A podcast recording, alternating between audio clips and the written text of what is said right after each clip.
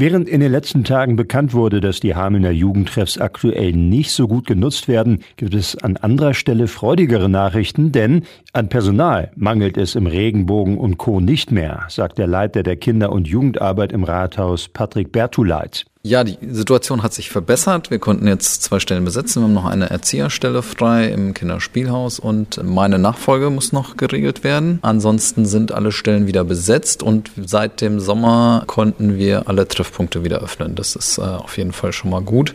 Die zwei neuen Stellen sind allerdings Koordinationsstellen und mit neuen Leuten, äh, die müssen natürlich auch erstmal ankommen und alles kennenlernen und so weiter und so fort. Das ist natürlich ein zusätzlicher Aufwand und dauert ein bisschen. Patrick Bertuleit verlässt die Stadt Hameln nämlich zum Ende des Jahres und wird dann Jugendpfleger in Hessisch-Oldendorf. Aktuell ist das größte Problem seines Fachbereichs hier in Hameln, dass die jungen Menschen statt im Regenbogen oder in den dörflichen Jugendtreffs an anderen Orten zusammenkommen, wie zum Beispiel am Hamelner Bahnhof. Bertuleit will dem wieder entgegenwirken, denn diese Treffpunkte verfügen nicht über die gleichen Möglichkeiten wie die offiziellen Jugendtreffs.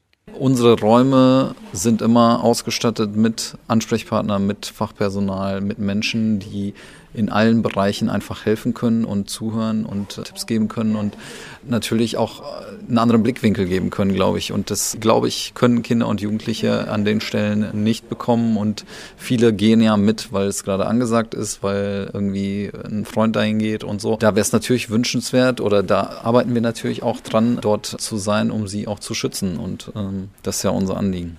Insgesamt ist Patrick Bertuleit aber zufrieden mit der Arbeit im Bereich Kinder und Jugend der Stadt Hameln im Rahmen der Möglichkeiten, die seiner Meinung nach noch mehr Aufmerksamkeit der Hamelnerinnen und Hamelner verdient hätte.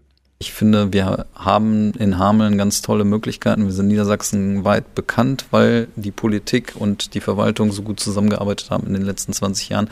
Wir haben ganz viele Treffpunkte. Wir haben tolle Möglichkeiten mit dem Regenbogen und dem Kinderspielhaus.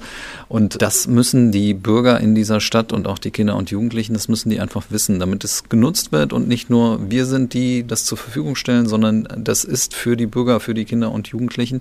Und das muss einfach allgemein bekannt sein, damit diese Orte auch für Kinder und Jugendliche genutzt werden können bei allen Anliegen und Dingen, die sie haben.